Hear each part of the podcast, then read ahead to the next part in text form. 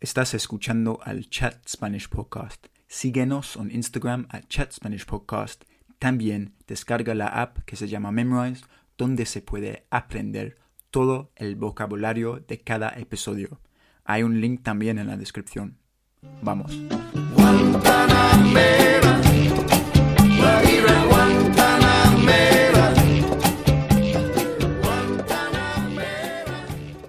Buenos días a todos y bienvenidos al otro episodio del Chat Spanish Podcast conmigo. ¿Quién soy yo? Yo soy Harry, un inglés, un guiri, me llaman guiri en España, eh, un gringo y básicamente quiero hablar más español y animar a ustedes a hacer lo mismo.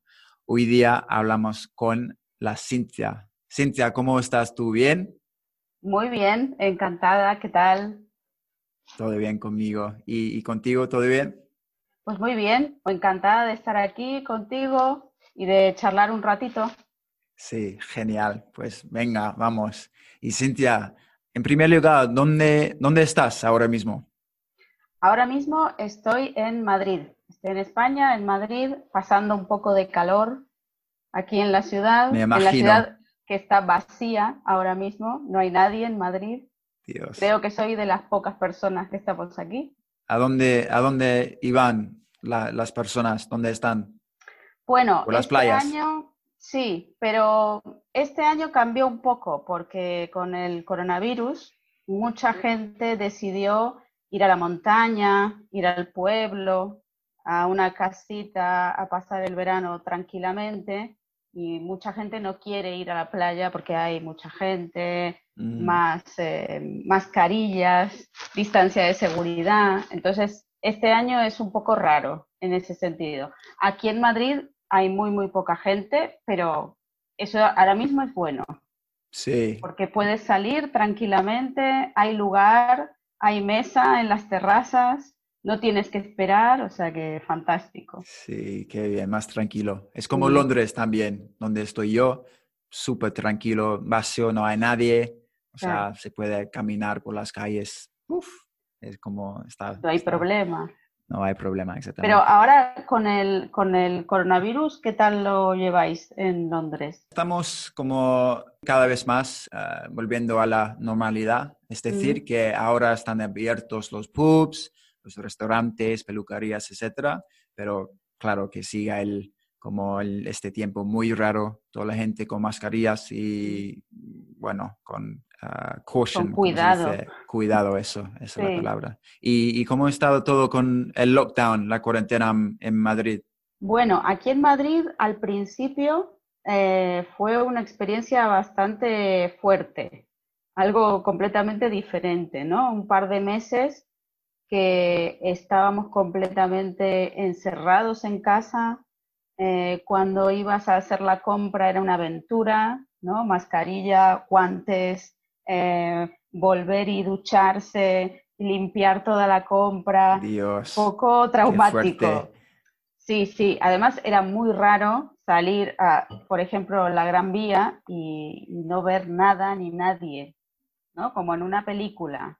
Eh, yo creo que se vivió, la cuarentena se vivió de manera diferente según la ciudad en la que estabas. Eh, y aquí en Madrid fue bastante estricta. Entonces, eh, bueno, yo espero no tener que volver a hacer un confinamiento como ese. yo tampoco. ¿Y, cómo, cómo, es ahora mismo? ¿Mejor? Ahora, bueno, eh, ahora está mejor porque estamos en esta nueva normalidad podemos salir eh, con las medidas de seguridad, pero bueno, se supone que podemos hacer una vida más o menos normal. Mm. Lo que pasa es que hay bastantes contagios, entonces no sabemos qué va a pasar en un mes o en dos meses, pero por ahora mm, algo parecido a la normalidad. De los cruzados, entonces, porque nadie sabe qué, qué va a pasar. Um, vaya bien. Sí, claro. Pues cuéntanos, Cintia, se nota en tu acento que, bueno, podría decir que no eres madrileña total. Cuéntanos, ¿de dónde eres tú? No soy madrileña, soy de Buenos Aires, es decir, que soy porteña. Porteña. Soy de Buenos Aires Y me he mudado, he cambiado de país por amor, como mucha gente en este mundo, y terminé en España eh, y en Madrid llevo poco tiempo. En Madrid llevo mm, dos años.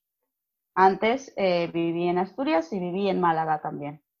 Así que los madrileños me han acogido, me han adoptado desde hace dos años. Qué bien. Entonces has recorrido mucho del, país España.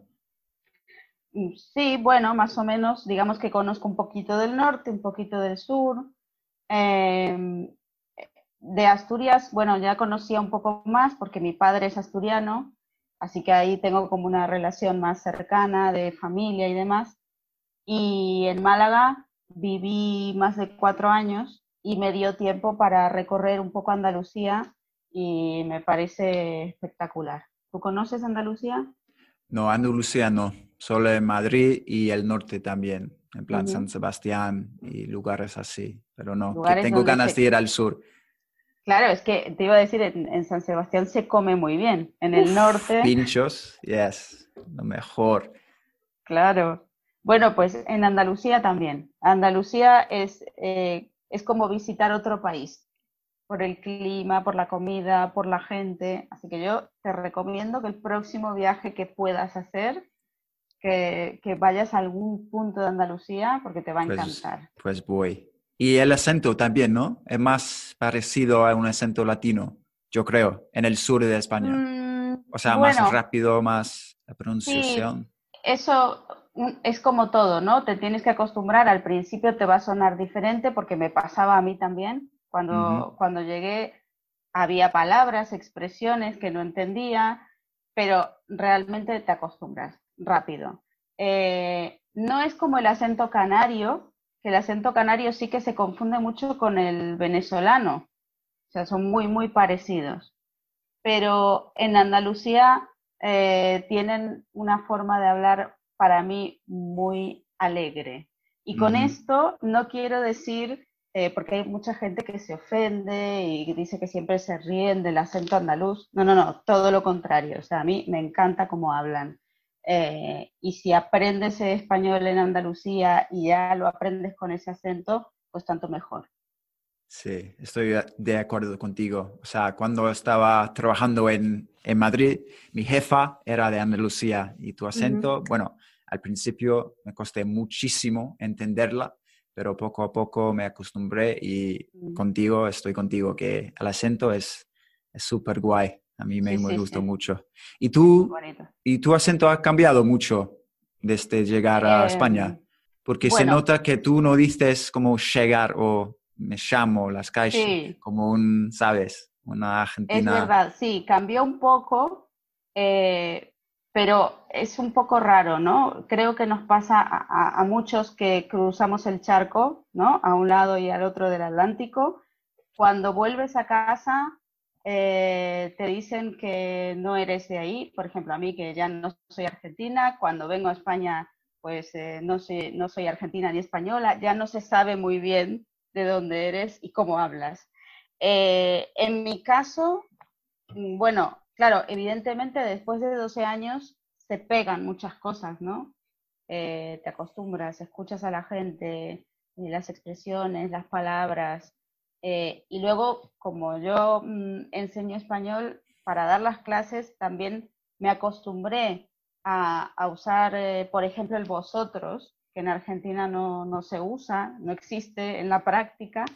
pero claro, si yo enseño español aquí, eh, a gente que lo va a utilizar aquí en España, pues tiene que aprender e-, esas palabras o ciertas expresiones, forma de hablar. Entonces también adapté un poquito para las clases. Pero, no sé, de manera bastante natural con los años. Me imagino. Y en Buenos Aires también, o sea, tengo unos amigos ahí que había una, un lockdown, una cuarentena muy fuerte también, ¿no? Como Madrid, muy fuerte. Y muy larga. Sí, Muy larga porque ellos empezaron, o sea, empezaron como nosotros en marzo y todavía ahora están en proceso de desescalada. Entonces fue muy largo. Mm, Mm, ¿Y vuelves mucho a Argentina o no? ¿O cuando Mm, puedas? Cuando puedo. La verdad es que me gustaría volver más a menudo, pero al final con el tema del trabajo eh, tienes que compaginar un poco porque es un viaje largo. Cuando voy me gusta quedarme un tiempo, Porque ya el viaje en avión son 12 horas, entonces digo, bueno, me tengo que quedar mínimo tres semanas, Yeah. así que no voy tanto como me gustaría. Sí, qué pena. Y ahora mismo con este virus no, no es posible, ¿no? No, ahora creo que está cerrado eh, hasta septiembre, no, no podíamos viajar, estaba como cerrado el aeropuerto de Seiza y no se podía entrar. Ahora a partir de septiembre no sé qué va a pasar, pero es complicado. Nadie sí. sabe. Muy complicado. ¿Y has ¿Tú vas a hacer llevado, algún, vas a hacer algún viaje ahora en verano? ojalá que voy a ir al Alicante con unos amigos, unos guiris, a Ajá. finales de septiembre, pero ahora mismo hay un, esta regla, ¿no? La restricción del gobierno, que si te vas a España, hay que hacer un, dos semanas de, de Mm, cuarentena. Y en mi trabajo eh, tendría que, como se dice, eh, coger más días de, de vacaciones y claro, ah, porque yo no, no puedo tiempo. trabajar de casa, o sea, el teletrabajo no es posible en mi compañía.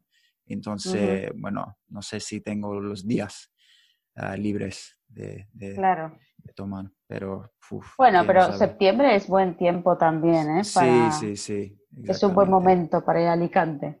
Exacto, exacto. Nada, has, has llevado, o sea, trasladado tus formas de vivir como una argentina a España, es decir, tomar mate, cosas así, comes comida de Argentina, ¿qué, qué haces? Sí, sí. Bueno, yo diría que me adapté bastante bien y bastante rápido al cambio. Es verdad que tomo mate. En mi casa siempre hay mate. Sí, Eh, pero lo más curioso es que a veces toma más mate mi novio que yo. Es decir, yo creo que se lo he pegado, él se, se acostumbró a tomar mate, le encanta y a veces toma más él que yo. y no eres, no es argentino. Eh, no, Él. no, no, él es español. Ok, Él, es ahora asturiano, mismo- pero le encanta y además le encanta tomar mate solo.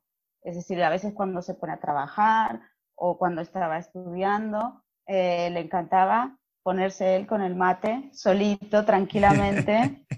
Entonces, bueno, eso ya es un hábito compartido. Y Sí, después claro. de la comida, mm, bueno, ahora hay muchos productos argentinos aquí que se pueden conseguir. Yo, como muchos argentinos, soy fanática del dulce de leche, me encanta, me vuelve loca. Eh, pero bueno, como ahora también se consigue aquí, no, no hay problema. Y, y bueno, y más allá de eso, pues bueno, siempre echas de menos cosas. Echo de menos la carne argentina. En España hay muy buena carne, pero lo siento, echo de menos la carne argentina. Eh, Sí. Pero bueno, aquí en España hay muy buena comida, así que Sí, por lo menos. gastronomía no hay problema porque es fantástica. Sí, claro, claro. Y cuéntanos, Cintia, ¿qué, qué haces tú como trabajo? ¿Estás trabajando ahora mismo durante el virus?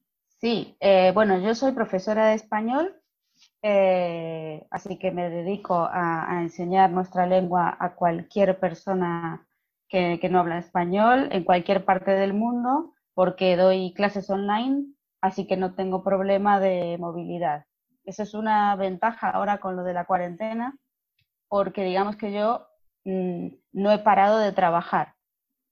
Justo antes de la cuarentena estaba trabajando en una escuela de manera presencial y al terminar ese trabajo, cuando nos mandaron a casa, pues digamos que yo pude continuar con las clases que tenía online y, y ese es mi trabajo del día a día. ¿no? Es, un, es un trabajo que me gusta mucho, tanto de manera presencial como de manera online. Las dos modalidades tienen sus ventajas y sus desventajas pero es un trabajo que me gusta mucho. Entonces, eh, me gusta poder adaptarme a las circunstancias y poder seguir con esto. Así que, eh, mm, más allá del coronavirus, digamos que sí que he seguido trabajando. Mm, ¿Y a qué edad, edades, o sea, de, ¿cómo se dice? No sé cómo se dice en español. Las edades de los alumnos. Sí, sí, sí. ¿Cuántos años tienen? ¿O digamos que tengo, normalmente son estudiantes universitarios, la mayoría son eh, de este rango de edad, ¿no? A partir de los 18 mm, hasta los 30 más o menos suelen ser universitarios. Eh, también tengo alumnos más jóvenes, porque tengo algunos alumnos adolescentes eh, y tengo también alumnos mm, mayores. La, alumna mayor que tengo ahora mismo, la mayor tiene 60, creo. Así que bueno, al final eso es lo bueno de este trabajo, ¿no? Que estás en contacto con un montón de gente de, muchos lugares distintos, con culturas diferentes y aprendes mucho. O sea, yo aprendo muchísimo con los alumnos y entonces me encanta, me parece súper interesante y, divertido. Mm. ¿Y cuál es el grupo más fácil, o sea, más difícil de enseñar? O sea, los adolescentes me imagino, pero no sé. Mm. O depende de si están interesados en aprender, ¿no? Sobre todo. Claro, la motivación, muy importante. ¿no? Con, los adolescentes o con los niños, lo que puede pasar es que tengas que darle clase a, a gente que en realidad está ahí no porque quiere aprender, sino porque tiene que aprender, ¿no? Eso puede ser complicado, ¿no? Mi padre, mi madre, Vale. Pero en mi experiencia, eh, creo que lo más difícil, la situación más difícil que yo he tenido eh, fue como voluntaria en una ONG donde enseñábamos español a, inmigrantes recién llegados, eh, pero el problema era que el grupo era muy diverso, con diferentes niveles, de diferentes nacionalidades, y había mucha gente que no sabía ni leer ni escribir tampoco. Mm. Y entonces, claro, quizás no teníamos una lengua como el inglés para poder entendernos. Eh, había mucha gente que solo hablaba árabe, no entendía el español, yo no hablo árabe. Entonces, claro, es, esa situación para mí creo que fue la más difícil. Un grupo muy diverso, eh, y, que no podías, no, te podías apoyar ni en una lengua que tuvieras en común, ni en la lectoescritura. Entonces creo que esa fue la parte más difícil. Sin duda, sin duda. ¿Y cuánto tiempo llevas en total ser profesora? Pues ahora llevo seis años, un poquito más, seis años. ¿Trabajando en España? Sí, siempre en España. Eh, en todos los puntos en los que estuve, he tenido la suerte de poder trabajar en todos estos sitios eh, y además cuando empecé a dar clase, empecé presencial y online. Entonces, eh, bueno, está bien porque siempre fui alternando las dos opciones. Mm. ¿Tú, siempre has estudiado presencial o también has tenido clases online de español? Ah, solo presencial. Pero yo creo que online cada vez, es cada vez más popular, ¿no? Debido a la situación, pero como la ah, más flexible también. O sea, gente que no tienen tiempo durante el día, es súper fácil tener una clase en, online, ¿no?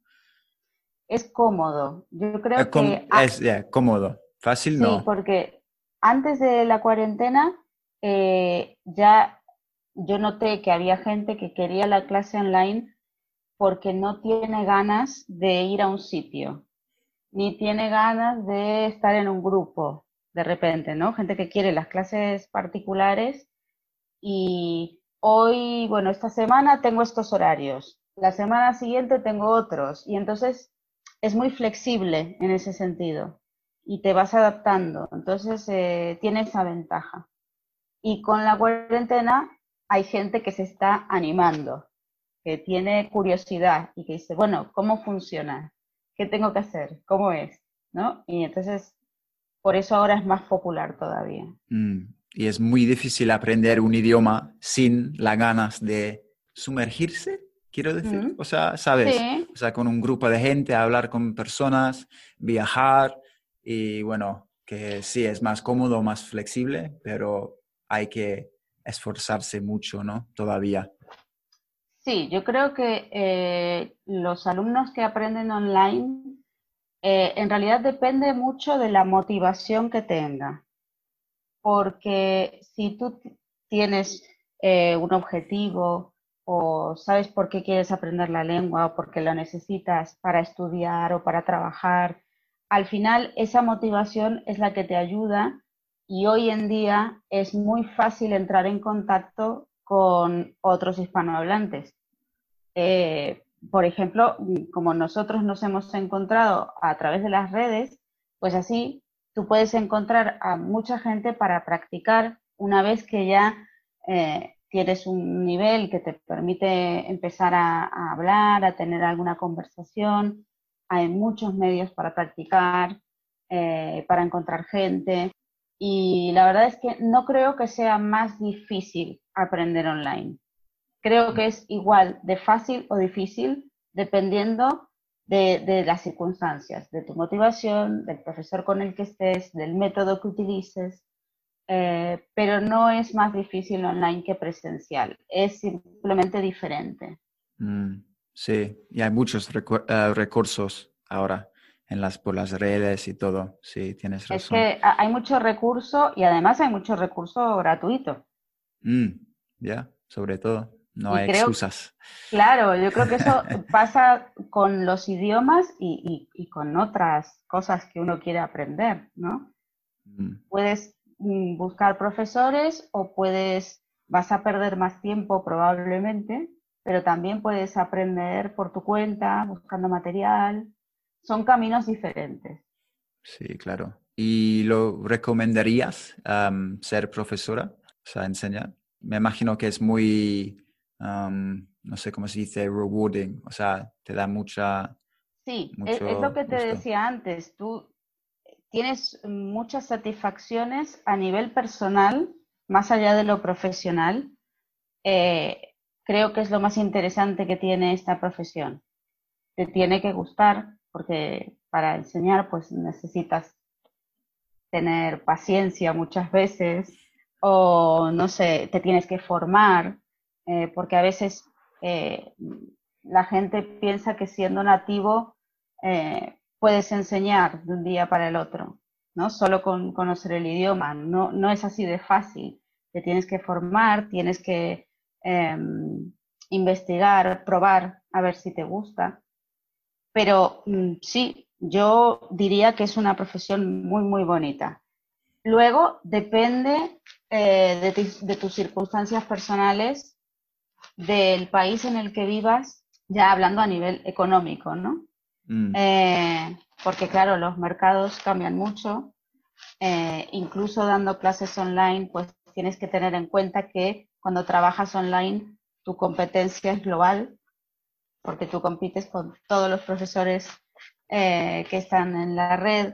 Entonces, bueno, mm, dependiendo de las circunstancias de cada uno, hay que tener en cuenta ciertos factores económicos, pero como profesión es muy, muy bonita. Es muy bonita mm. porque eh, es muy interesante. Conoces a mucha gente, aprendes mucho, eh, haces amigos, ¿no? al final que, tú, que tus alumnos terminen invitándote a su casa, a mí me sigue pareciendo increíble.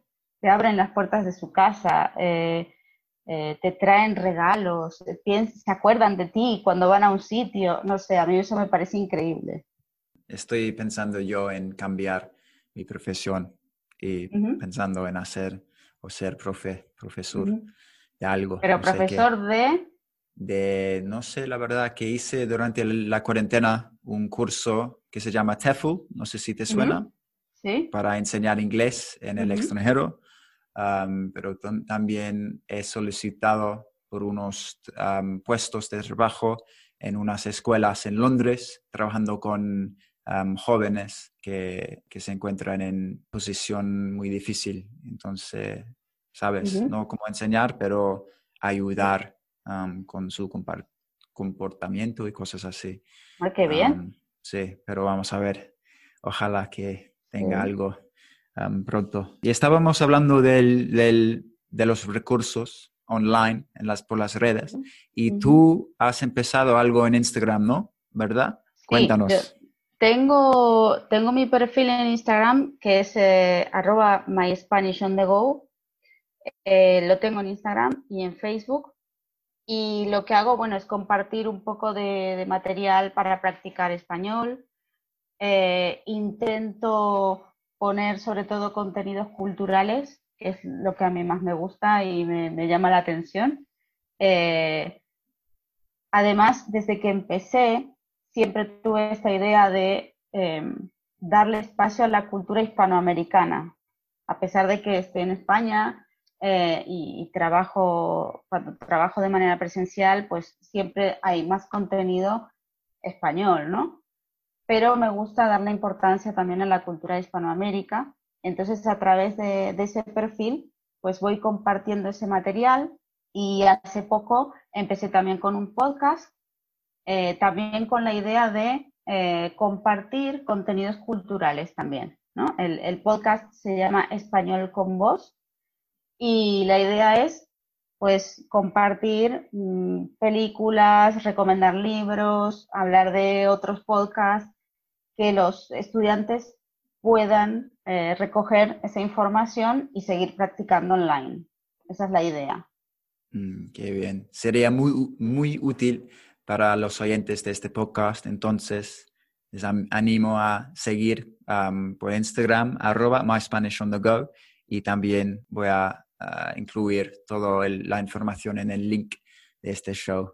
Ojalá. Espero que... les guste. Sí, sí, sí, sí, claro, yo creo que sí. Pues nada, Cintia, casi estamos. Y una eh, pregunta pido a, los invitados si puedes enseñarnos unas palabras, unas frases de tu país de origen, entonces de Argentina, o no sé, o una palabra de el norte de España, por ejemplo, que te gusta tú o algo así. Ya hemos tenido unas argentinas en el podcast y nos enseñaron Ay, habían ellas, dicho? ellas che, claro, ah, che, boludo, ¿qué más? Re, re, que es muy, muy re, sí. Y yo creo que es, eso es todo, más o menos. Bueno, hay una palabra eh, que se usa mucho en Argentina, que es curioso porque es una palabra que se, creo que se empezó a usar cuando yo ya vivía en España, ¿no? Y entonces yo la escucho y me llama la atención, ahora ya, mm, ya sé de qué va, pero aquí en España no se utiliza, que es la expresión, eh, bueno, es una palabra, que es decir, olvídate, ¿no? Tú haces una pregunta como, por ejemplo, dices, eh, ¿me, ¿me, puedes hacer un favor? Necesito que vengas a casa a las 5 para cuidar de mi gato. ¿Podrías venir? Olvídate. Olvídate. Ese olvídate es como un, por supuesto, sí, claro. Oh, ok. Y lo usan muchísimo y me gusta, pero aquí en España no se usa, así que eh, lo comparto desde el Río de la Plata para el resto del mundo. Mm, qué bien. Pero es raro porque la palabra olvidar es, se traduce a to forget, ¿no? Claro. Y en inglés, forget it es como, no, que no voy a hacerlo. De ninguna manera. Olvídalo. exacto, es eso. Claro, pero aquí ha habido una especie de transformación que es como decir, obvio, sí, por supuesto, olvídate, quédate tranquilo. Wow, qué bien, a mí me gusta mucho. Pues gracias. Podemos empezar a usarla. Sí, sin duda. Pues gracias, Cintia, otra vez, muy amable. Gracias a ti, gracias mucho gusto. por este momento. No, no, no, a ti quedamos en contacto, ¿no? Por Instagram y todo. Sí, sí, sí. Y bueno, gracias. Estamos en contacto y, espero que pronto estés en mi podcast en uh, español con vos. Por favor. Serás uno de los próximos invitados, así que nos veremos pronto. Sí, me gustaría, sería genial. Gracias, Cintia. Muy Cuídate y que tengas una, una buena noche. Igualmente, un beso. Adiós.